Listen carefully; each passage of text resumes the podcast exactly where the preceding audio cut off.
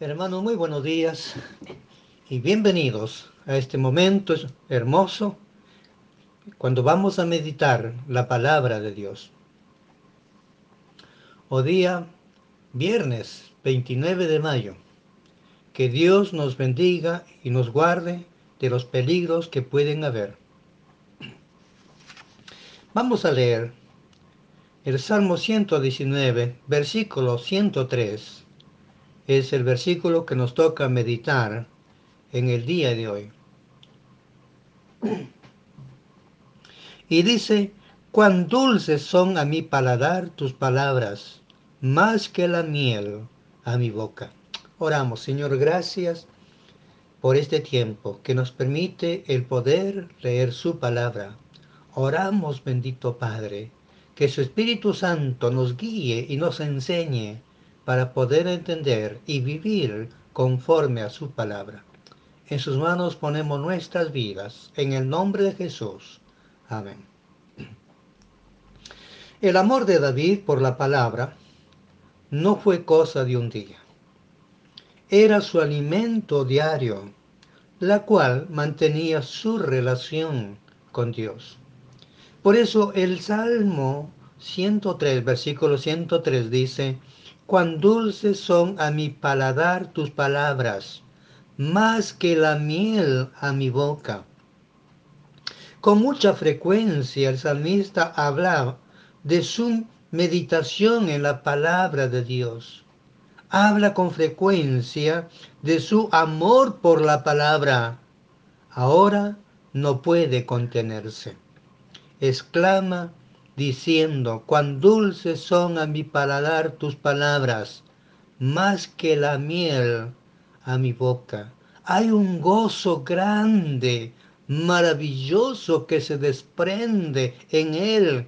Hay un clamor maravilloso de que él encontró en la palabra el motivo de su vida. Hermanos, entre más crecemos en la palabra, más dulce se va a tornar la palabra en nuestra boca. Será más deseable. Queremos oír más y más para vivir más y más conforme a la palabra.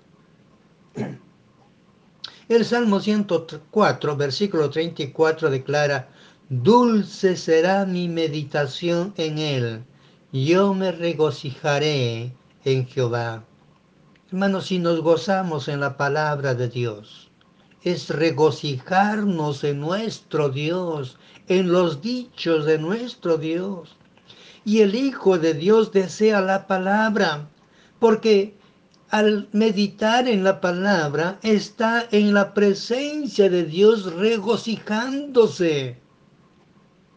La palabra de Dios debe ser dulce en nuestro paladar si no lo es, es que existe un problema. Y el problema no está en la palabra, sino en nosotros. Por ejemplo, cuando uno se enferma, a veces pierde el sentido del gusto. Nuestra comida preferida no sabe igual, pero la comida es la misma. Es la enfermedad que afecta el sentido del gusto y por esa razón la comida no sabe igual. Hermanos, de la misma manera, la palabra de Dios es la misma. El problema está en nosotros. Hay algo que no está bien delante de Dios. Al profeta Ezequiel le fue dada un rollo que contenía las palabras de Dios y se le ordenó que, que comiera ese rollo. Y Ezequiel 3.3 dice, y lo comí, y fue en mi boca dulce como la miel. Ezequiel descubrió que la palabra es dulce en la boca. Si usted medita de día en día, descubrirá lo dulce que es la palabra de Dios en nuestra boca.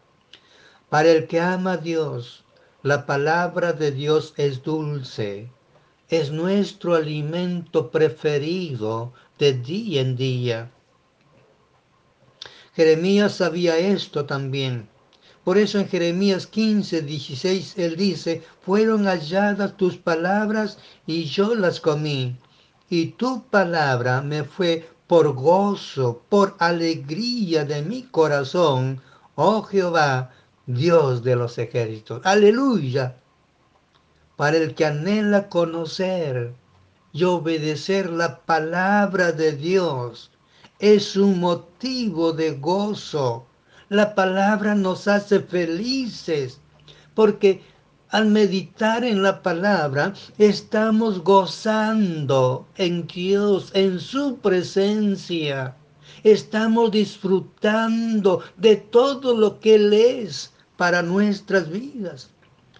Job no podía dejar de desear la palabra de Dios a pesar del sufrimiento que estaba pasando. Él dijo, del mandamiento de tus labios nunca me separaré. Guardé las palabras de su boca más que mi comida. Las dificultades, los problemas, el terrible momento que estaba viviendo no fue causa para que él se alejara de la palabra de Dios, sino con mayor razón, él dice, nunca me separaré. Él promete nunca separarse. Él dice que los problemas no serán problemas cuando tenga que ir a la palabra de Dios. ¿Por qué? Dice que la palabra de Dios era mucho más que su comida Hermanos, las dificultades no deben alejarnos de la palabra de Dios, porque nuestra fe se va a debilitar por no ser alimentada con la palabra de Dios. No importa qué problemas estemos pasando, allí agarremos la palabra, meditemos en ella, gocémonos en la palabra, porque al hacerlo nos gozamos también en nuestro Dios y habrá bendición para nuestras vidas. Juan también, el apóstol Juan también experimentó lo mismo cuando leemos en Apocalipsis capítulo 10, versículo 8 al 10, dice, la voz que oí del cielo habló otra vez conmigo y dijo, ven y toma el librito que está abierto en la mano del ángel que está en pie sobre el mar y sobre la tierra. Y fui al ángel, diciéndole que me diese el librito. Y él me dijo, toma y cómelo, y te amargará en el vientre, pero en tu boca será dulce como la miel. Entonces tomé el librito de la mano del ángel y lo comí. Y era dulce mi boca como la miel. Pero cuando lo hube comido, amargó mi vientre. Hermanos, la Biblia tiene un sabor dulce para el Hijo de Dios. Pero al digerir la palabra, a veces causa una seria indigestión espiritual. Nos amarga. El problema no está en la Biblia, sino en el proceso que desarrolla la palabra de Dios para arreglar problemas en nuestra vida porque es la palabra la que nos confronta y señala las áreas en que estamos fallando a Dios y que es necesario los cambios. Pero somos nosotros los que no queremos cambiar. En 2 de Samuel capítulo 12, David es amonestado por el profeta Natán a causa del pecado que cometió al causar la muerte de Urias para cubrir su adulterio con Betsabé.